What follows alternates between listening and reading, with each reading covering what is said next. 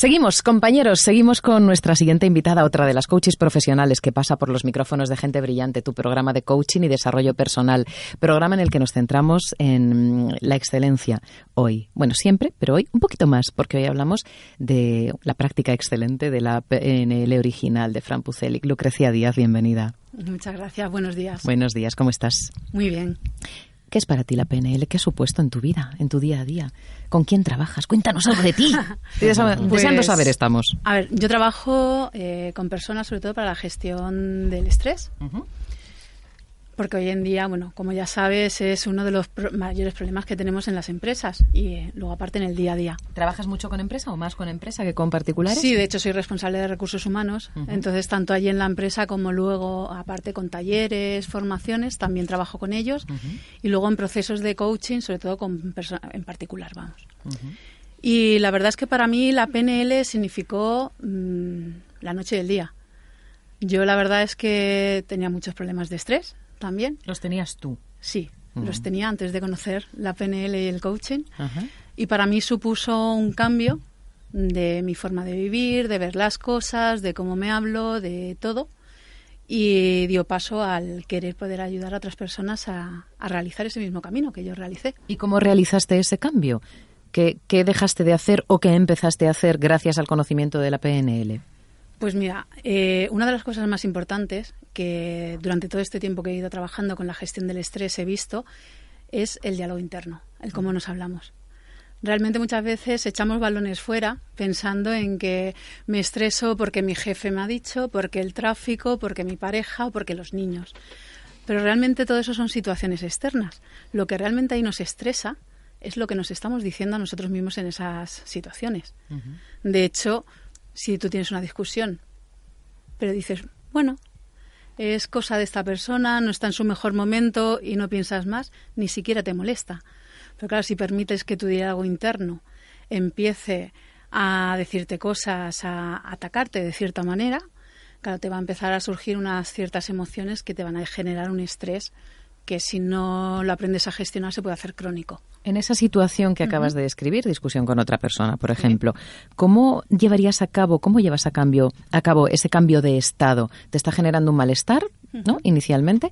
¿Cómo llevas a, a, término ese cambio de estado para quitar el estrés? Lo primordial es eh, ser consciente, porque muchas veces nos dejamos, el diálogo interno nos lleva en un automático que no somos conscientes de la situación que estamos viviendo, ¿no? Entonces, como decía Matilde, el tomar conciencia de las situaciones, de lo que está ocurriendo a tu alrededor, ¿no?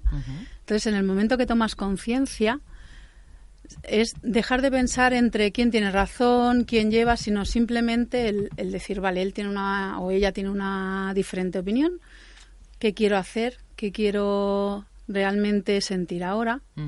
Entonces, eso es lo que va a hacer sobre todo el cambio, ¿no? El que tú tomes las riendas de la situación y puedas decidir en lugar de dejarte llevar por ese cúmulo de emociones. ¿Conocías algo sobre la PNL antes de entrar en contacto con Fran Bucelic? Sí, ya había estado trabajando con PNL y la verdad es que con Fran lo que más me ha impactado es la parte del uso de la lingüística, de cómo usar el metamodelo, de cómo en una simple conversación, que parece simple a primera vista, ¿no? Eh, puede llegar a tantos rincones y hacerte cambiar de ese foco, ¿no? Que muchas veces lo ponemos siempre en, la parte negativa o en el problema, el cómo cambiar ese foco, ¿no? Entonces esa habilidad que él tiene con, la, con esa parte del lenguaje me fascinó. ¿Y dónde llevas entonces el foco? Porque claro, si yo tengo delante una discusión, todo lo que me está rodeando en ese momento es efervescencia pura y dura y me lleva a estar ahí. ¿Cómo, ¿Cómo cambio? ¿Y a dónde lo llevo? Pues sobre todo intentar pensar en la solución. Es que cuando discutimos, muchas veces lo único que pensamos es quién va a ganar. Y si soy yo, mejor. Yo quiero ganar.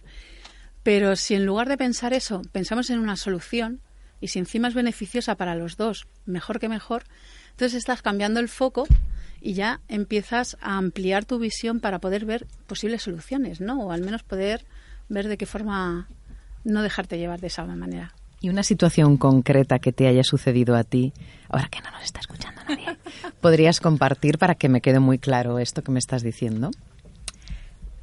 Pues de alguna situación con alguna persona no voy a decir el nombre. Esto de que le ha sucedido a una amiga de otra amiga, ¿no? Exactamente. Que empieza a hablarte y empiezas a recordar al igual situaciones, porque hay, no, no, al igual no llega a ser una discusión, ¿no? Hmm. Y empezar, pues, esa emoción que te empieza en el estómago y te empieza a subir. Yo creo que más o menos nos entienden. Perfectamente. y entonces, eh, el darte cuenta, ¿no? El decir, oye, mira, esto no es lo que yo quiero.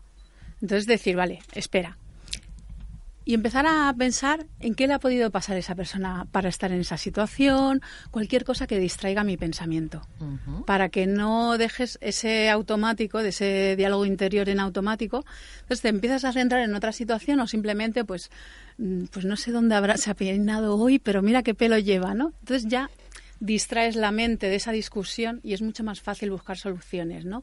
O no dejarte llevar por la emoción. Que fíjate, lo que estoy escuchando de vosotros y vosotras es que es mucho más fácil de lo que puede parecer a priori poner en práctica las herramientas de la PNL. Podemos pensar em, que, claro, algo tan potente que nos ayuda tanto a conseguir el cambio sea más complicado, pero es que es muy sencillo, Quique. Es absolutamente sencillo. Cuando sabes cómo.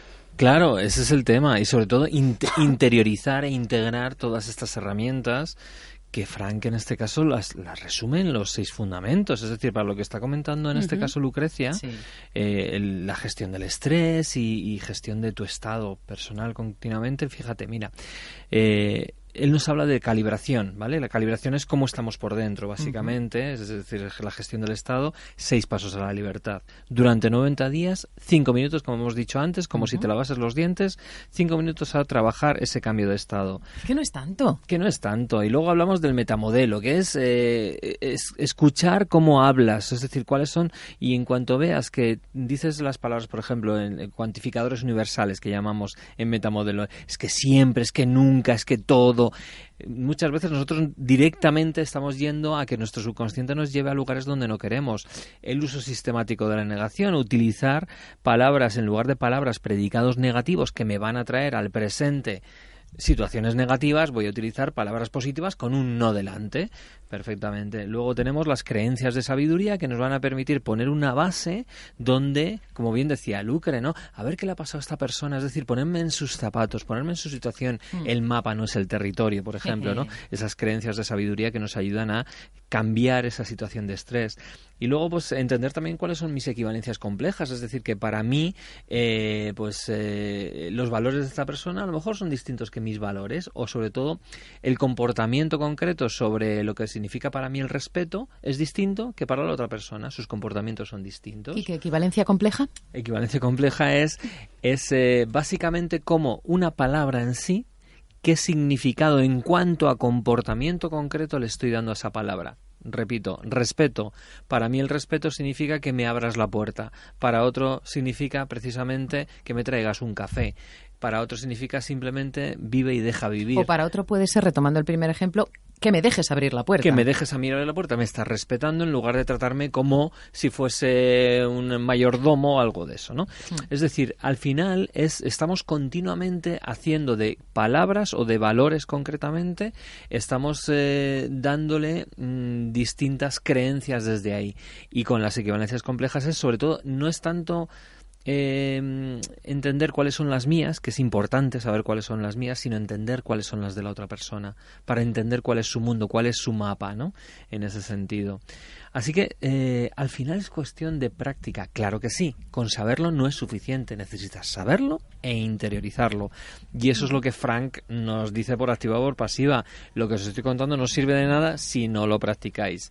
Y evidentemente desde ahí nosotros en Darte lo tenemos muy a rajatabla y les obligamos a que los alumnos lo apliquen y lo, y lo practiquen. Damos fe, damos fe. No tienen el título, así que queremos realmente cambiar el mundo y en ese sentido algún alumno que no está muy contento con nosotros porque les metemos mucha caña. Pero bueno, mejor tener alumnos que estén enfadados por con nosotros por eso que no por lo contrario. Más bien agradecidos, aunque cuesta, porque es cierto que sacar el tiempo y demás, siempre tenemos esa resistencia, ¿no? Pero agradecidos porque nos ayuda primero a ser mejores y segundo a poder ayudar a mucha gente también, ¿no? Y esto es es muy importante para quienes estamos formándonos en Darte. Así es. Lucrecia Díaz, ¿qué destacarías? ¿Con qué palabra definirías a Fran Pucelic? Es que te cuento, le estoy modelando. Estoy haciendo un ejercicio de modelado. Y quiero aprovechar, ya que estáis pasando todos estos micrófonos, voy a aprovechar vuestra sabiduría y vuestras impresiones para ponérmelo un poquito más fácil. Así que, con una palabra Con una o un par de ellas, ¿cómo le definirías? Pues para mí, excelencia. Excelencia. Sí. Definiendo excelencia como. Pues Me alegro que me hagas esa pregunta. Eso es una equivalencia compleja, por ejemplo. A ver, ¿cómo demuestra alguien que es ¿qué es excelente? para ti excelencia? ¿Me lo preguntas? Ay, cómo me gusta sentirme entrevistada. ¿Verdad? Pues mira, para mí excelencia es dar el, todo lo que puedas en lo que estás haciendo en ese momento e intentar cada día dar un poquito más. Para mí eso es excelencia. ¿Y para ti? Pues para mí es eso, sumándole el hecho de los años que lleva él haciéndolo, aparte de haber sido pues uno de los creadores, ¿no? Es decir, que entienda a la perfección todo eso que nosotros pues estamos eh, llevando a la práctica y intentando enseñar a otras personas. Lucrecia Díaz, muchísimas gracias por acompañarnos. Gracias a ti. Gracias, hasta la próxima. Y